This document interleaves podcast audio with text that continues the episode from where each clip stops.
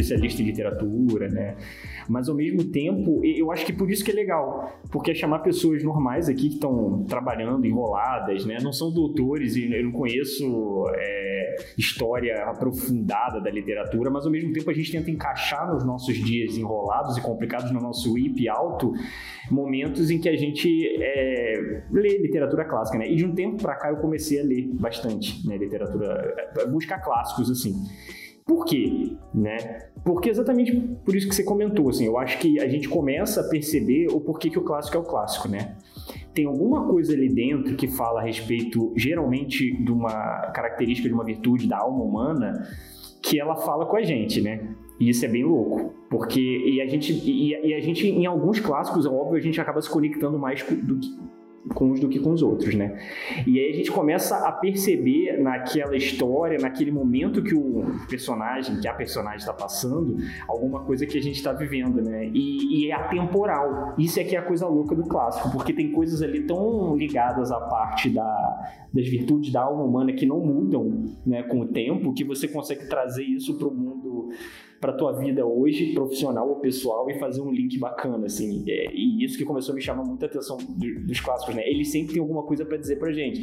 Porque quando um livro é muito superficial, é aquilo, né? Você lê, tá, beleza, mas o clássico não. Ele tem uma coisa densa ali que tem a ver com, com o ser humano, assim, que é, ele fala além, né? Além do tempo, né? Isso que é legal. Eu, que eu eu acho que é total temporal mesmo, e o que eu acho engraçado é que como a gente achava um porre esse tipo de leitura quando a gente era obrigado. E aí agora, aqui com, com em meados de 30 anos aqui, eu falo, nossa, acho que eu vou reler aquele livro que para ver com outros olhos. Então eu consigo enxergar muito vínculo assim no que eu li lá quando eu tinha meus 15 anos para fazer meu vestibular e fazer muita conexão assim com a minha vida. E cara, quando você para para pensar que tem livros escritos antes de 1900, que a gente ainda é, con é considerado uma leitura clássica mundial, uma obra-prima, hoje eu consigo olhar para aquilo que eu li obrigada e falar assim, gente. E, e digo mais, né? Eu ainda consigo ter opiniões diferentes. Eu tinha uma opinião antes e com a bagagem da minha vida hoje, eu consigo ter uma outra resenha aí de alguns livros que eu já li ou alguns filmes que eu assisti. Você parece estar lendo Totalmente, livro, né? É, e, e, e, eu comecei a criar um hábito uns tempos pra cá de anotar nos livros. Eu li isso, eu vi isso em algum lugar, né? Que era legal você fazer perguntas, assim. Você, você, você lê com lápis, né? E além do highlights, você fazer algumas perguntas, assim. Pô, por que, que ele está fazendo isso, né? Putz, será que ele está fazendo isso por isso? E aí você começa a, a conversar com o livro.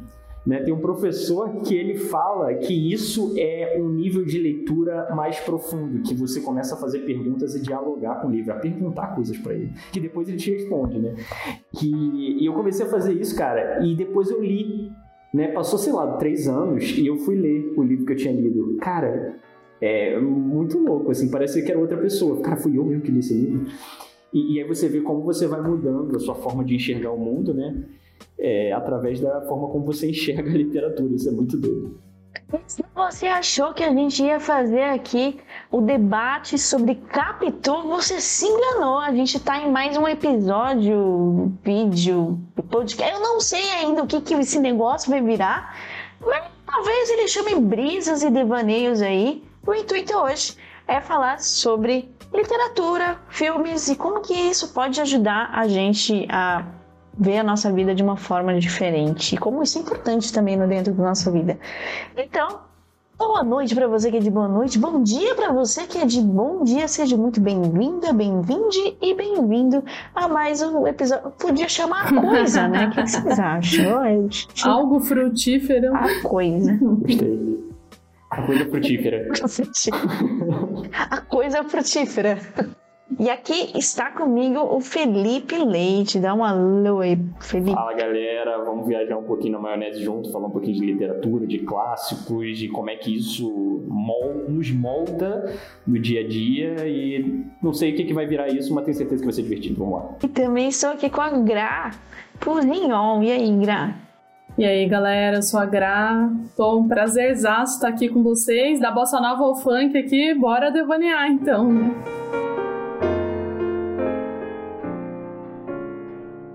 Tom Jobim com tamborzão, tamborzão com Tom Jobim, tamborzinho com Tom Jobão. Nossa, adorei, adorei. Vocês querem se apresentar aí? O que, que vocês fazem? Qual é o signo de vocês? Eu tô quase colocando assim que todo mundo que vem aqui vai falar o signo, mas ainda tô pensando sobre isso. Mas o espaço é de vocês. Olha, né? Eu sou ariana, né, gente? Dá até um pouco de vergonha de falar, mas eu sou ariana raiz mesmo, gente. Tudo de ruim que tem no Ares é a Graziella.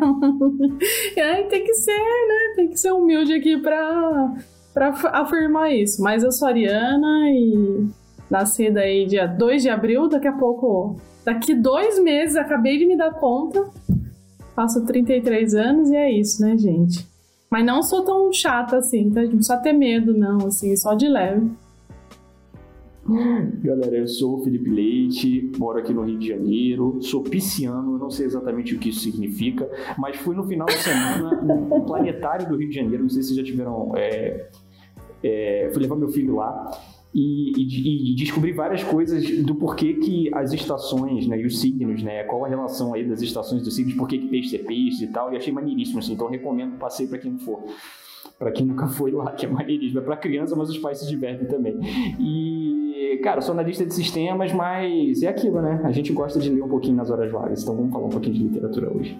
E aí, é, eu tava brisando na hora que vocês começaram a falar sobre as histórias, né? Como é uma coisa atemporal, né? E aí, alguém me disse, é, alguma pessoa que trabalha com impro, né? Com improvisação, para quem não sabe, eu adoro improvisação, às vezes eu jogo também, que existem apenas 40 histórias né? E todas as outras histórias são algum derivados e algum combinado dessas histórias. Então, por exemplo, Hamlet. Se você não leu Hamlet, está tudo bem. Se você assistiu Rei Leão, e eu tenho quase certeza que você assistiu, você sabe como que funciona o Hamlet.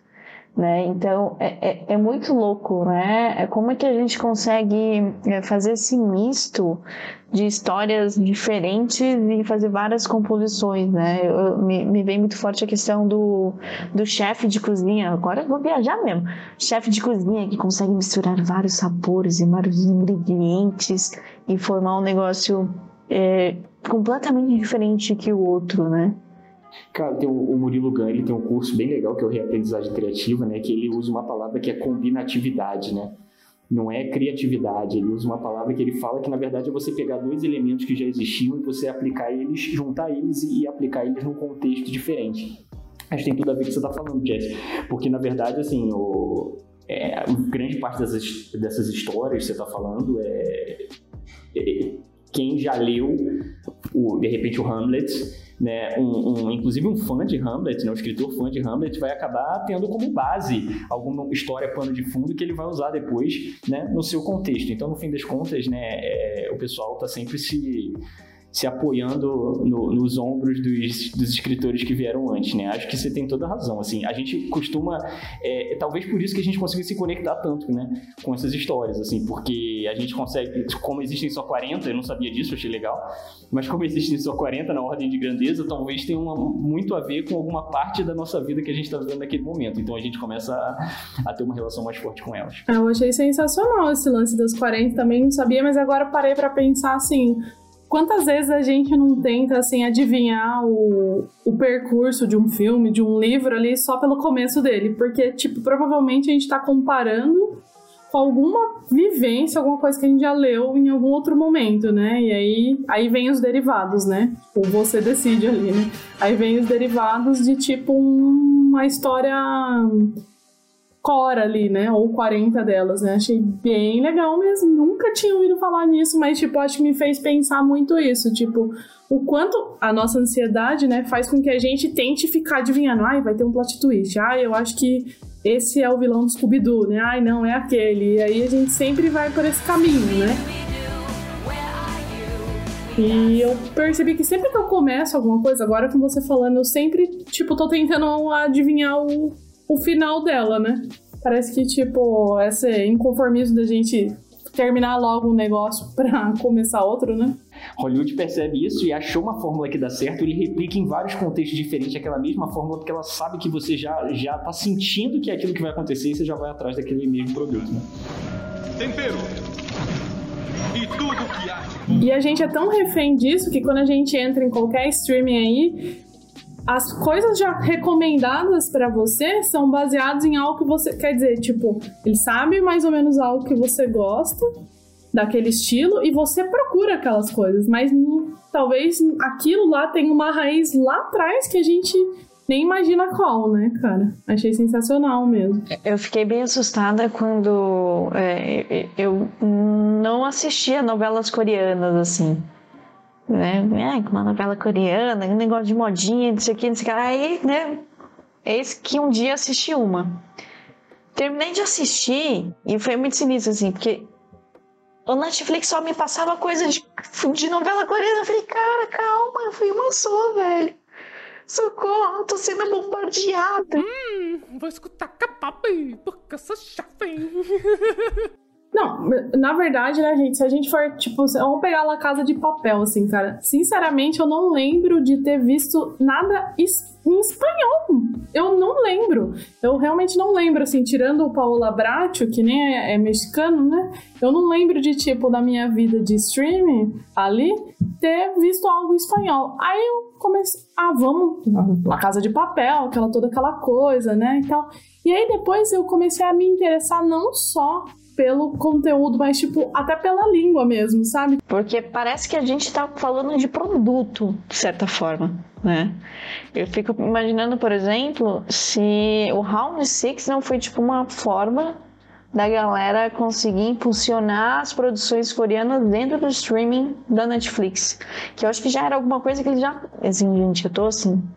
Tem, assim, viajando, tendo muita hipótese, assim. Talvez nem é isso que os caras estavam pensando, mas é, é, eu lembro que faz muito tempo que eles tentam é, trazer conteúdos coreanos pra cá, né?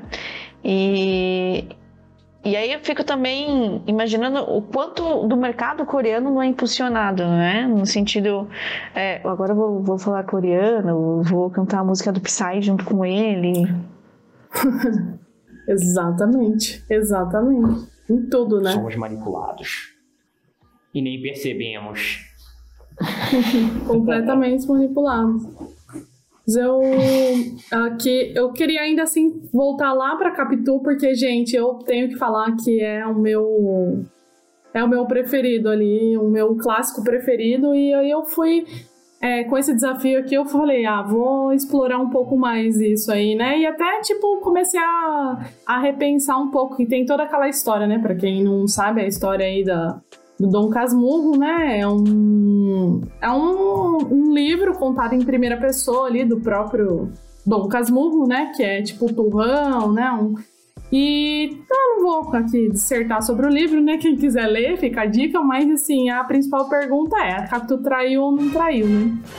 E aí eu fiquei pensando que, tipo, eu sempre falei assim: não, Capitu traiu. Capitu traiu, com certeza ela traiu. Lógico que ela traiu. E, cara, hoje eu repensando, eu falo, gente, como eu pude simplesmente julgar uma pessoa com um olhar até, tipo, machista que eu tinha, porque era o olhar da primeira pessoa ali do livro que eu tomei pra mim, e falar, não, Capitu traiu. Ela traiu, e hoje eu falo, não, mano, como assim? Que prova eu tenho? Eu tô com uma visão só. E, tipo, eu fiquei pensando quantas vezes na nossa vida hoje, na nossa família, no nosso trabalho, a gente não olha uma coisa somente de uma ótica que vai ser favorável a mim, porque eu tô contando aquela história e qualquer outra, e faço meu julgamento muito rápido, principalmente porque a gente tá sendo consumido pelo tempo ali, ah, beleza, julguei, né? Então eu achei importante resgatar aqui só porque é meu preferido e eu fiquei afim, tá, Gé? Me perdoa. Não, imagina, achei incrível ainda. E eu lembro até que, assim, é, eu adoro Machado de Assis e eu não gosto de Dom Casmurro. Porque eu acho que como eu li mais velha, né? Eu li acho que ano passado. Eu falei, não, cara. Não, não, Bentinho, pelo amor de Deus, velho. Menino criado com leite com pera, você não percebeu que ela tá dando em cima de você? Ou você está fingindo que você não vendo? Ó, aqui, ó. Eu tô de olho você. Não, eu só ia falar assim, é, o Machado, ele, gerou, ele gera uma relação de amor e de ódio muito forte no brasileiro, né? E, e aí tem uma coisa legal de gente, de gente bater um papo aqui sobre, que é essa questão da literatura clássica para criança, né? E eu estou chamando criança aqui pré-adolescente, né? Porque a gente está falando aqui de talvez de 12 anos, 11, 12 anos, né? E eu criei uma relação de ódio com o Machado. Né? E não só com Machado, como diversos clássicos, porque eh, quando eu lia na escola Tristão e Isolda, Os Lusíadas, na escola, eram, eram literaturas extremamente densas e pesadas para uma criança, que eu me considerava uma criança, né? E, e, eu fiquei muito tempo afastado dos clássicos por conta disso, né? Porque é, era um momento tortuoso ler aquele, a língua que eu não conseguia entender metade das palavras, ainda mais quando eram livros tipo Os Lusíadas, né? Um livro de de, de muito tempo e com a literatura é, portuguesa e, e, com palavras específicas da literatura portuguesa. E aí, assim, com essa. É, isso acaba gerando no brasileiro, eu acho que acaba gerando em muitos, em muitos brasileiros, em muitos garotos né, garotas, essa relação assim de afastamento da literatura clássica, porque ela acha tão complexo para a idade dela que ela tira aquilo, troca por Pokémon, troca por sei lá o que, né, por, pelo que estiver passando na televisão, pelo Round 6 que a gente estava falando aqui, que é fácil de consumir, algo muito fácil que você desliga o cérebro e consome, e você acaba às vezes nunca mais voltando para a literatura. Então, cara, eu acho que esse é um, é um grande problema que a gente tem na educação brasileira, né? De forçar goela abaixo alguns clássicos desde a molecada ser muito jovem. Eu, eu, eu sempre estudei em escola pública, né? Então eu nem tive contato com essas paradas. Eu fui me preocupar com isso quando eu fui pro vestibular. Eu falei, ah, você já leu fulano de tal? Oi? Pokémon? Sei o nome dos 150, cara. Ha!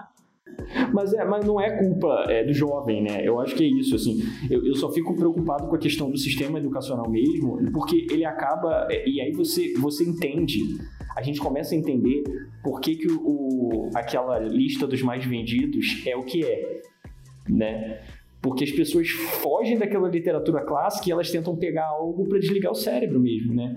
Por que pegar algo para refletir que vai ser tão doloroso para mim? Eu lembro lá da minha adolescência como era doloroso, e aí você acaba tentando fugir, fugir da dor, né? O ser humano foge da dor, né?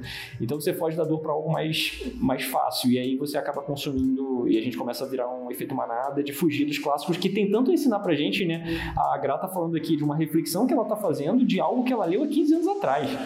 Isso é sensacional. Será que aquela literatura rasa vai te fazer esse tipo de reflexão? Vai te gerar esse tipo de reflexão? Dificilmente. Né? Mas uh, pensando aqui, né? Vou, vou até dar um, um, outro exemplo aqui que quando eu li Vidas Secas, por exemplo, que, é, que tem a famosa baleia, né? Então, tipo, eu sempre sou, fui apaixonada, sou, né? Apaixonada por cachorro e tal. Cara, um negócio assim horroroso a parte que ela morre, entendeu? É uma coisa traumatizante. Você fica triste em qualquer momento na sua vida, porque primeiro porque você percebe o quanto é, o autor ele valoriza o animal e desvaloriza o humano ali no, no, no livro, né? O que para mim essa parte da injúria social acontece tipo muito hoje em dia Tipo, lá fala muito de tipo do abuso do poder, né, do governo no formato de soldado. Então, cara, a gente tá falando de um livro muito velho. Mas assim, voltando pra minha dor, né? Eu fui obrigada a ler, obviamente. Eu não falava, não, peraí, deixa eu pegar aqui ele Vidas Secas. Eu tava lendo Harry Potter, né? Tipo, é, foi obrigada a ler, mas, cara, o quanto foi doloroso para mim a morte da baleia. Porque, cara, para mim é, ela era um livro, assim, tipo, ele conseguiu realmente personificar uma coisa boa, assim, tipo, pureza totalmente na, no bichinho, sabe? Na cachorra baleia ali, que era daquela família sofrida e tal. Então, pra mim foi bem intenso mesmo. E a gente sim é obrigada, não sei como tá hoje, né? Tipo, não tenho filhos, assim, tô tão distante desse mundo. Mas eu fazia por obrigação também. Hoje eu leria com o maior prazer, assim. Eu acho que eu ia ficar muito feliz, assim. Mas é uma literatura cansativa, né? Então você precisa realmente dar uma limpada na mente, assim, e falar assim: não, peraí, que agora eu vou tentar abstrair aquele clássico, aquelas palavras difíceis, aquele dicionário que eu tenho que usar do lado para eu tentar pegar a mensagem ali, né? E cara, a gente sempre pega um pedacinho daquilo pra vida, né? Não adianta. Não sei se você já ouviu falar de um cara chamado Italo Calvino. Ele é um autor italiano que ele escreveu um livro Porque, não, não me lembro exatamente o título é esse, mas eu acho que é Por que ler os clássicos. Né? E é um livro muito legal, assim, recomendo muito a, a, a leitura dele, porque assim, no começo do livro, no primeiro capítulo do livro, o Calvino, ele de uma forma meio é até poética. Assim, ele explica um pouquinho a visão dele, e é tão bonita a visão dele de porque ele é um clássico, né? Ele fala que os clássicos não devem ser é, lidos por obrigação, por exemplo. Né? Um clássico não pode ser lido por obrigação, ele tem que ser lido nem por dever, ele tem que ser lido por amor.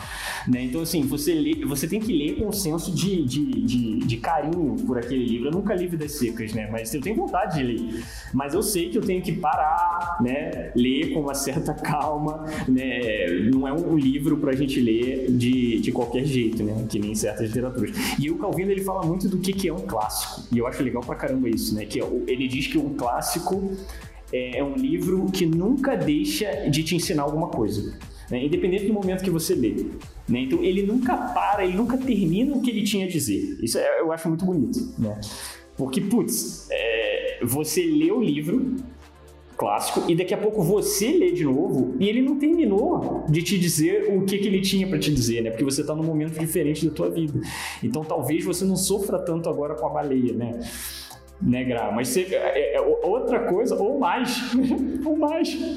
E, e aí talvez outra parte do livro fale mais com você, né? Eu acho que é, que é legal essa questão. E o Ítalo fala bastante no livro sobre a questão da leitura na juventude e na leitura da... Na, na, na maioridade, vamos chamar assim, né? Que ele fala na maturidade. E ele fala bastante essa diferença, né, da literatura e, e da falta de carga emocional que o jovem tem para consumir esse tipo de coisa. E assim, se na nossa época, ah, não vou falar quantos anos eu tenho, mas uns anos atrás aí, na nossa época, quando a gente tinha muito menos distrações, né? Tipo, há 15, 20 anos atrás, né? Tinha muito menos distrações. Hoje, cara, os jovens, eles não têm muito paciência de ler além de um tweet, né? Então é difícil fazer o cara se interessar por Vidas Secas, por Machado, assim. O cara quer ler o tweet ali do lado dele. Mas realmente tem muito a dizer. Você falou de baleia, eu fiquei lembrando muito do Velho Mar. Não sei se vocês já leram, mas é assim, foi um livro que eu nunca tinha lido Hemingway.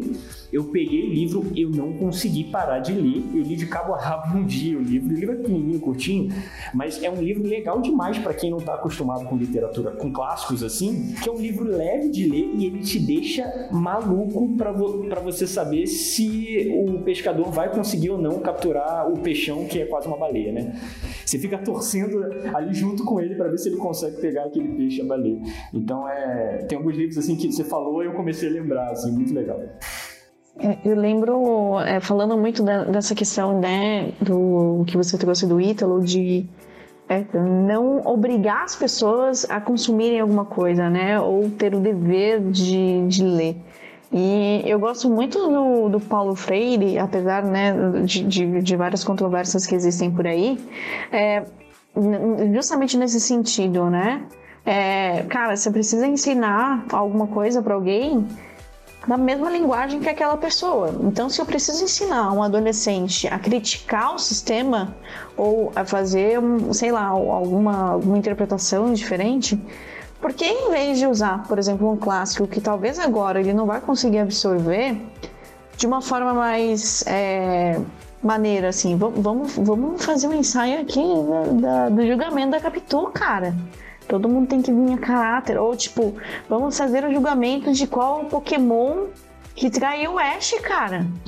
Por que não? Claro. Por que não? Mas você sabe que. É exatamente. Eu ouvi dizer, né, que em faculdades de direito, assim, o, o Bentinho ele fez faculdade de direito, né?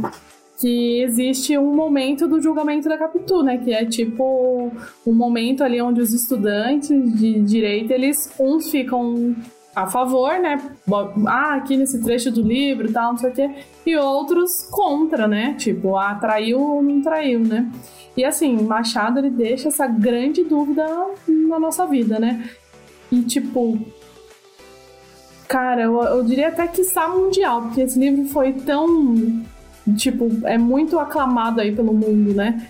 Mas sim, e é engraçado que. Que você viu? Frutífera, a gente tá gastando português hoje aqui. Mas eu, eu fiquei muito pensando assim, Tipo, quanto isso mexe com a gente, assim. E essa parte de julgamento mesmo, né? Tipo, todo mais do que a gente faz. Antes a gente estava falando um pouquinho, né, da. A, Je- a Jessie falou que me conheceu numa palestra do Organizações Frankenstein, né? Porque eu acho que foi um livro que não dava nada. Eu tinha vontade de ler um gótico, assim. Falei, ah, vou ler um terror gótico. Eu peguei o Frankenstein para ler, mas não, não, imaginava a profundidade de um livro escrito por uma mulher em 1800 de 18 anos.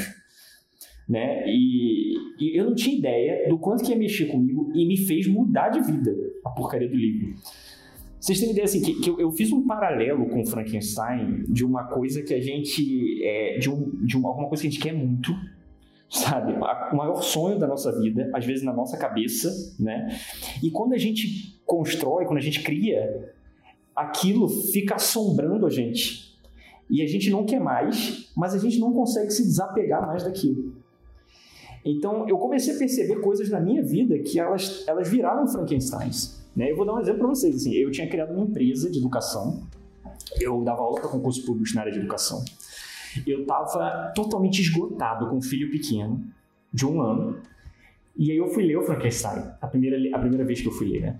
E eu, eu me senti o Victor, né? Eu tinha criado a minha empresa, era um monstro, ele estava correndo atrás de mim, eu não conseguia me livrar dele, ele estava tomando todo o meu tempo, roubando todo o meu tempo, me perseguindo, me machucando, e eu não conseguia me livrar dele. E, e, era tudo que eu queria antes de criar a empresa, né? E acabou que isso, uma das coisas que me ajudou, a, me ajudou a refletir muito e até a fechar a empresa para poder curtir mais a minha vida, poder curtir mais meu filho, foi, foi um pouco dessa reflexão, né? De como a relação sujeito-objeto às vezes é invertida, né? O sujeito cria um objeto, mas o objeto vira o sujeito e ele vira o dono né? E, é, e, isso foi muito forte na minha vida. Foi um exemplo assim de como o livro se tornou um, um clássico para mim. Né? E eu acho que você está falando aí da captura, né? virou um clássico seu, Machado, Machado de Assis, né, Dom Casmurro. E, e, acho que tem esses momentos aí que a gente às vezes esbarra no livro, que a gente está passando por um momento específico da vida, que a gente, aquele clássico vira nosso, né? Isso é muito legal. Eu tava é, lendo esses dias é, um romance espírita que chama O Guardião da Meia-Noite, né? É, e aí, tipo, eu tava passando por uma situação complexa, assim, de liderança, o que que eu faço, né, como líder e tal. E aí, tipo, é um romance, gente. Ele era um líder lá e tal. E eu falei, olha que interessante, dá para aprender muita coisa, até nos lugares que menos a gente é, menos espera, né? Um romance espírita falando sobre liderança. E aí, até voltando para o Hamlet, é, eu, eu, tento ler Hamlet todo, todo mês de junho, né? Que é o meu, mês do, do meu aniversário. Aí teve, assim, é muito louco. Cada vez que eu leio Hamlet, ele tem um significado completamente diferente. Aí eu lembro que teve duas situações muito interessantes que foi, foram as seguintes. A primeira, eu comecei a ler, eu estava passando por um processo é, emocional diferente, né? Com terapia e tal. Eu, eu travei, que eu falei, não, velho, eu não sou igual esse cara, não, não, não sou igual esse cara, velho, não sou. Eu não consegui mais ler, eu fui ler só no outro ano, né? Aí, tipo, eu li de novo. Pô, tô cometendo o mesmo erro de novo, cara, não é possível. é... Oh, bom, gente, o livro que eu tô lendo agora chama assim: Eu não aguento mais não aguentar. Você traduz a minha um pouco do momento que eu tô vivendo. Mas assim, você tem. Nossa, eu acho que eu já encontrei. Vou, vou puxar aqui, gente, uma coisa que para mim mudou minha vida. Duas coisas, acho. Uma foi o livro As Cinco Linguagens do Amor, porque eu acho que é classicaço, assim, mas tipo, nossa, é muito legal, assim.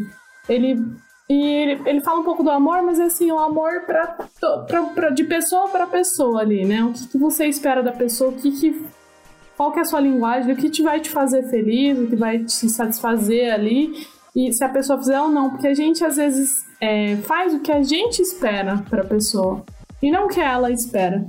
Então esse livro ele mudou a minha vida, assim, tipo, eu consegui enxergar a mim, porque nem eu tinha resposta sobre mim. Tipo, mas tipo, ele fala sobre as cinco linguagens e tal, e por exemplo, ah, você prefere ganhar presente ou que a sua esposa limpe a casa, por exemplo, sei lá, ou no caso aqui o meu marido, que falou, nossa, não. E tipo, comecei a. Ele tem as cinco linguagens, né? E ele te faz refletir sobre o que, que te faz mais feliz ali. E você falar isso, né? Porque a gente costuma não falar isso, né? o que te faz mais feliz, tipo, o fato de, ah, eu quero que o meu esposo limpe a casa, porque é dessa forma que eu enxergo que ele me ama. Mas deixa eu limpar a casa E atos de serviço, exatamente. Então, é, de- eu vou fazer isso porque eu também acho que ele também precisa disso. Quando na verdade não. Quando na verdade, às vezes, ele precisa de um reconhecimento, um carinho, outra, outras linguagens. Então, esse livro, pra mim, assim, foi. Mudou a mim, assim. Eu, eu refleti sobre mim, sabe? Sobre o que eu gosto, assim. Porque eu percebi em algum momento da minha vida, me percebi muito volúvel, sabe? Tipo, ah, eu gosto de ser loira ou gosto de ser morena, sabe? Tipo, ah, eu acho isso ou acho aquilo. E, e, tipo, não, peraí, deixa, vamos colocar a bola no chão aqui. Eu acho que esse livro me ajudou nisso, assim, em qualquer relacionamento de amizade, assim, o que, que você espera do outro, né? Tipo, o que, que você dá, né? Você tá falando, eu tô lembrando de- do outro livro que eu não sei se vocês conhecem, que é A Coragem de Não Agradar.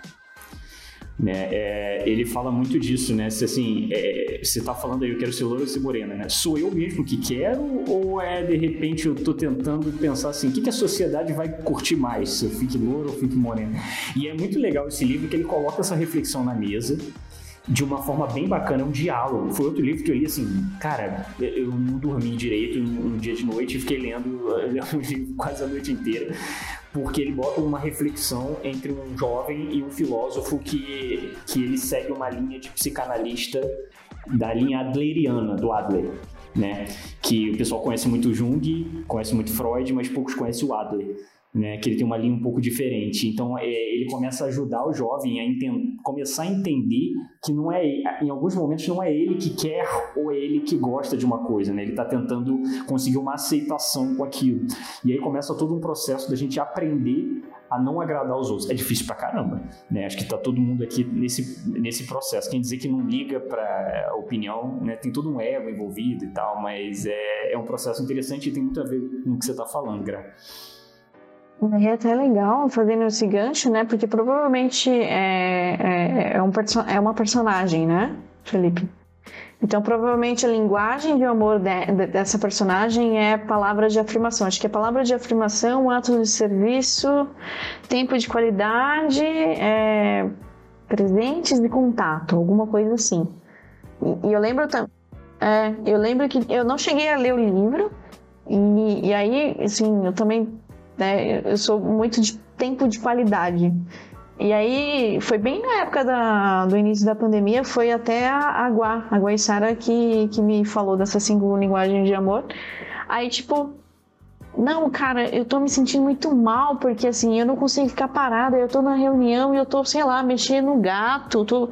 Nossa, ferrou, porque, né... Aí que eu fui perceber que, tipo, putz, eu sou uma pessoa que tem que estar com tempo de qualidade. Então, se eu não estiver ali com a pessoa, ferrou. Só que ao mesmo tempo eu também não consigo, porque eu sou super doida, assim. Então, toda hora eu tô mexendo alguma coisa, eu tô desenhando, enfim. Mas foi, pra mim, foi muito louco, assim. É muito legal. E às vezes não precisa ser um clássico, né? É, a gente está falando. E, e, assim, o que, que é um clássico, né? É, aí a gente pode entrar nessa discussão filosófica, mas assim, é algo que se. que é a definição do Ítalo Calvino que eu curto, é essa questão de assim, ele não terminou para te dizer o que ele tinha para dizer. Né? Então ele não precisa ser um livro novo, não precisa ser um livro velho, não precisa ser de um livro de Machado. Né? Ele é um livro que te disse alguma coisa muito importante sobre você e depois você leu e ele te disse de novo.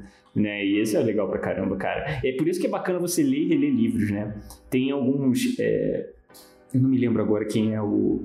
Um, um autor chinês bem famoso que ele dizia que se ele tivesse 500 anos, ele iria, ele iria o mesmo livro 500 vezes. Né, para tentar aprender um pouco mais a respeito daquele livro que ele considerava que era o livro mais importante da vida dele. Então, é, é, difícil, a gente não tem esse tempo, né? A nossa sociedade. Aí tem um cara que fala muito disso, um autor que é o Bill Chun Han. É um autor sul-coreano, a gente estava falando de Round Six, né? Então, é um autor sul-coreano é, que ele fala. Ele, eu tenho um livro chamado A Sociedade do Cansaço.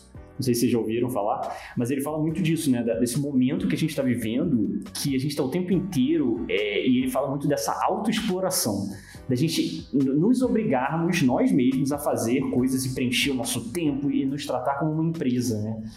A gente estava falando de whip alto, de fazer um monte de coisa ao mesmo tempo, e, e ele traz muito isso para o nível de sociedade, que antes era uma relação de exploração, que era uma empresa te explorava, né? E agora é uma relação de autoexploração. Você vai se levando ao cansaço extremo por tentar fazer mais coisas e mais e mais e ser mais eficiente, até você ficar totalmente esgotado. Né? Então, é, esse autor bota isso na mesa e eu acho que é legal essa discussão para abrir os olhos, assim, porque às vezes a gente está fazendo coisas achando que a gente está fazendo porque fazem bem a gente, mas a gente está se explorando, né? Ao limite. É, e, e assim, não, eu, até assisti, né? Não, eu preciso assistir Round 6, porque eu vou tomar um spoiler, porque, meu Deus, entendeu? Eu preciso, porque tá todo mundo fazendo, eu também preciso fazer, entendeu? Tipo, não, eu quero também, eu sei que eu quero, mas, tipo, eu não sei se é uma mentira que a gente conta pra gente mesmo, mas, assim, é isso, entendeu? É, cara, eu tinha, eu confesso assim, não sei se vocês tinham meta de leitura, acho legal até falar disso, que eu acho maneiro. Eu tinha umas metas meio loucas de leitura, né? Eu, eu, começava uns 5 anos atrás a ver aqueles Reads Like a CEO, né? Pô, o cara leu 50 livros no ano, cara, eu tenho que ler, sei lá, 40 livros no ano, ainda mais porque eu tava na época que tinha empresa e tal, então tava essa pegada meio autoajuda empresarial. Todas as literaturas de autoajuda empresarial eu lia, né? Tinha uma época que era o que eu consumia, e eu vou te falar que a leitura dos clássicos foi uma forma de eu tentar sair um pouco dessa. Por incrível que pareça. Né? Mas eu tentei falar assim, cara, um clássico primeiro porque eu estou pensando no long run. Né? Quando eu pego um clássico grande, né? eu acabei de ler Os Três Mosqueteiros agora em janeiro. Né? Não sei se vocês já. Mas é um livro de 800 páginas, é um livro grande. Aí eu comecei a pensar nisso, assim, a longo prazo. Pô, eu tenho que treinar o meu longo prazo, a minha resiliência, a minha força de vontade com livros que eu tenho vontade de ler. Né? Não é pegar um livro só por obrigação e ler. Cara, eu sempre tive vontade de ler Os Três Mosqueteiros, que tem toda a história, background da história francesa, eu me amarro na história francesa, assim, tem a história dos 13, né, as relações de, de, de briga ali entre os católicos e protestantes ali do século XVII. Então é legal pra caramba e é o que eu curto. Mas eu falava, não tenho tempo. Não tenho tempo de ler um livro de 800 páginas, porque eu tenho que ler 50 livros né? E eu quebrei essas metas de números de livros por ano. Vocês ainda têm? Vocês têm? Vocês fazem isso? Eu sim. Eu coloquei. Eu, eu, coloquei. Eu até. Eu sempre faço uma publicação ali de final de ano, né? No último dia, uma reflexão do meu ano ali, né? E eu tinha uma meta para 2021, apesar, pô, não tô saindo, né? Não tô, tô trabalhando de casa, não tenho tempo aqui, né? Ah, vou ler um livro por mês, né? Tipo, colocar uma meta baixa ali, né? Eu li um total de um livro. Um. Que eu achei. Não gostei ainda. E aí eu falei assim, cara, é, é, exatamente. Eu falei, eu, eu fiz questão de colocar na minha publicação que eu li só um livro e, tipo, beleza. Tipo, pra mim tá tudo bem. Mas pra esse ano aqui, gente, é muito. É, parece idiota, mas é verdade. Eu falei assim: bom, eu vou ler mais livros do que 2021. Como eu li um, então eu tô assim, tô, tô de boa, mas. Mas eu ainda coloco um pouco assim, mas é, eu, eu já me percebi lendo por obrigação, sim. Tipo, porque eu tô atrasada, sabe? Tipo, essa comparação vai acabar matando a gente em algum momento, sabe? Tipo, teve um dia que eu perdi o sono, falei, cara, eu preciso fazer tal coisa porque eu tô ficando para trás, eu tô me sentindo péssimo. Que? Tipo, que? Sabe? Tipo, isso gera ansiedade, né? Uma coisa que era para te gerar um, um, um, conhecimento, um momento de relax, né? Um momento ali para você se conectar, autoconstrução, né? Aquela questão da autoconstrução do self você acaba se explorando um pouco. Mas assim, eu já fiz isso também, Gra, não tô criticando não. Só que esse ano eu tentei não fazer, então eu botei alguns autores, assim, eu quero ler esse ano é alguns autores. Eu tentei mudar um pouco as metas para ver se, gente, se eu consigo levar um pouco mais relax a literatura. É, eu tô na meta, tô, acho que eu coloquei 32 ou 36 livros, né, que foi um, uma quantidade que era uma meta de 2019, eu acho que eu li uns 40, sei lá. Mas é porque, assim, o ano passado eu não coloquei meta. E aí eu li, tipo, muito pouco, muito pouco. E aí eu falei, não, eu vou colocar uma meta, eu dou uma forçadinha. Mas é, uma coisa que eu, que, eu, que eu percebo é... Nem sempre a leitura que eu tô lendo naquele momento é uma leitura boa pro momento. Então, como, como eu comentei, teve. Adoro o Hamlet, naquela hora eu não consegui, não, não, não dava. É, e aí teve até o, o, clubinho da, da leitura que eu, que eu faço com a Clay e com a, com a Dani, que a gente nunca conseguiu terminar de ler um livro juntas, mas tudo bem, o clubinho está lá para isso. A gente começou a ler é, Brené Brown, né? É, a, a Coragem de Ser Imperfeito. A, uma delas, tipo, leu em uma semana. Até hoje eu não consegui terminar de ler. Porque para mim é pesado, assim. Eu vou mastigando. Cada, tipo, uma página para mim já era assim. Parecia que eu tava no Cavaleiro do Zodíaco levando um meteoro de Pegasus, assim, assim, 10 milhões de golpes ao mesmo tempo. Não se aproxime dele! Me dê sua força, Pegasus! meteoro te pega, cu! É preciso saber a hora de abandonar e tudo bem também, né? Tipo, eu eu tô lendo porque eu tô me sentindo cansada, né? Acho que agora eu tô pagando a conta aí da pandemia, de todas as mudanças, de todas as coisas que eu quis, assim, dar uma tunada ali, e tô pagando um preço agora, né? Então eu tô lendo esse Eu Não Aguento Mais Não Aguentar, mas eu não sei, assim, tipo, no começo eu falei, nossa, é isso, é isso que eu preciso pra mim. Ele fala muito dos milênios, né? Que são, são, acho que todos nós aqui nessa sala, né? Pelo menos, mas assim, é, não sei se já tá me fazendo. Já acho que já foi o recado, assim, sabe? Tipo, Mas, mas eu tenho essa sensação, Gra, que grande parte dos livros hoje, eles têm uma obrigatoriedade de ter um número mínimo de páginas. E isso é um grande problema nos livros que existem, porque as pessoas começam a ficar muito repetitivas, com muitos cases né, repetitivos. Eu adorei, por exemplo, o livro da Susan Mindset. Vocês vão saber qual livro que eu tô falando. Carol, Carol Dweck, nada a ver com Susan. Mas é muito repetitivo, são muitos cases, são muitos cases. Chega uma hora, eu li ele inteiro, mas chega uma hora que eu já tava de saco cheio, né? Então, assim, acho que rola isso, né? Pra ser um best-seller, cara, não, pra ser um best-seller tu precisa escrever mais umas 100 páginas aí, só 100 páginas não vai rolar não, amigo. E aí eu obrigo o cara a encher linguiça no livro, e aí acaba tornando a leitura bem, bem arrastada. Uma, uma coisa que, é, isso que você tá falando, Jesse, é fogo, porque diversos momentos eu me peguei trocando diversas vezes de livro e largando os livros que eu tinha começado a ler. Provavelmente vocês né, são ansio ansiosas que nem eu, vocês devem ter feito a mesma coisa. E, e, a gente depois fica ansioso, porque é aquela máxima do Kanban, né, Jess? Você pega uma tarefa para você fazer, enquanto você não se livra daquela porcaria daquela tarefa, ela vem com uma carga de estresse embutida. Então, se você pega 10 tarefas, você tem 10 vezes a carga de estresse embutida você tem 10 livros no seu backlog abertos na vigésima página cada um deles. E aí você fica shiftando de livro em livro, você se promete que vai ler eles até o final, chega uma hora que você não quebra a sua promessa, mas você não termina nenhum deles, né? Então, é fogo. E é isso, eu comecei até a comprar alguns livros aqui que eu meio que me comprometi já, assim, eu não tô comprando esse livro para ler ele inteiro. Eu estou comprando esse livro para ler uma parte dele e para usar ele na minha biblioteca aqui para algumas referências. Eu vou dar um exemplo para vocês, o Reinventando as Organizações, que eu acho um brilhante do Lalu, Frederic Lalu, a gente vai falar aqui de um pouco uma parte empresarial, né, de livros mais corporativos, mas é um livro ali que também traz muita repetição, né? E, e eu já comprei ele com uma pegada de assim, eu não vou ler uma sentada de cabo a rabo, eu vou usar ele como referência, né? E eu acho que tudo bem também, né? Não se cobre, né? Use é. como referência.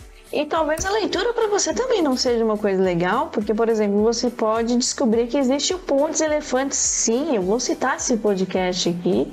O Pontes que pega a leitura do, do, do Reinventando as Organizações e faz um, um resumo assim fantástico.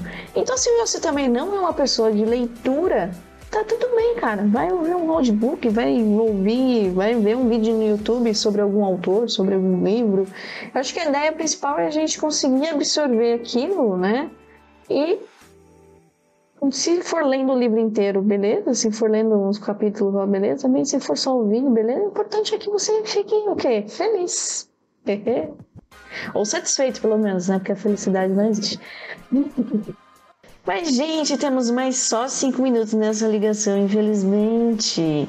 Vocês gostariam de dar tchau pra galera, deixar um recadinho rapidinho aí? Bom, vou começar aqui. Vou primeiro agradecer aqui, né, a Gé, ao Felipe aí, a oportunidade que a gente trocou essa ideia, que acho que foi.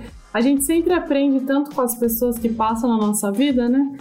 É, às vezes a gente nem entende ali, mas então eu queria agradecer muito, assim, e eu, eu, eu acho que dois recados que eu queria dar, assim.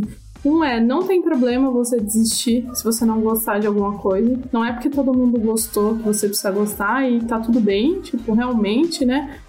E o outro é, leiam Dom Casmurro. E respondam lá no LinkedIn, na nossa publicação. O Capitu traiu ou não traiu o Bentinho? Valeu, gente. Então, eu também queria agradecer. Obrigado, Gra. Obrigado, Jess. Como eu já, eu, hashtag eu já sabia que ia ser divertido. Né? Então foi legal demais. Né? Já anotei algumas referências aqui que vocês mandaram. Droga, vocês ficaram aumentando meu backlog de leitura aqui já. Vou ter que priorizar. Mas é, concordo com a Gra. Cara, divirtam-se, né? Pra mim, leitura, ele tem três, três pilares, assim. É, eu, eu, eu, eu já refleti um pouco sobre isso, né? Por que, que eu leio? Né? Eu acho que tem três pilares. É o entretenimento, né? Eu acho que você tem que ler porque você curte aquilo, né? Você tá afim de ler aquele negócio. Cultura, que eu acho que é, putz, é primordial, né? A gente aprendeu um pouquinho mais o que a gente está lendo. E autoconstrução. Então acho que são alguns. Eu tento escolher um pouquinho alguns livros que eu vou ler com base nesses três pilares. Será que vai me entreter? Será que eu vou aprender alguma coisa, né? Sair melhor com isso? Será que eu vou conseguir refletir, ter uma autoconstrução? Você tem o potencial de ser melhor com esse livro. Então, é, fica a dica aí na hora de vocês escolherem um pouquinho a literatura de vocês, que eu acho que pode ajudar. Abraço para todo mundo. Como já diria minha mãe, não é porque todo mundo tá lendo aquele livro que você é todo mundo que tem que ler e gostar dele também. Tá tudo bem se você não gostar. Gente, queria agradecer muito o tempo de vocês, principalmente que essa coisa, essa brisa, esse negócio, eu nem sei o que, que vai virar ainda, mas pelo menos esse é o terceiro episódio que, que eu tô gravando e eu tô achando incrível. Então eu queria muito agradecer. São 10 horas da noite, numa quarta-feira, e a Gra e o Felipe toparam gravar comigo, trocar, essa brisa muito maluca aí. Eu só tenho que agradecer de coração. Muito, muito obrigada. E é isso aí, gente. É, finalizamos essa transmissão.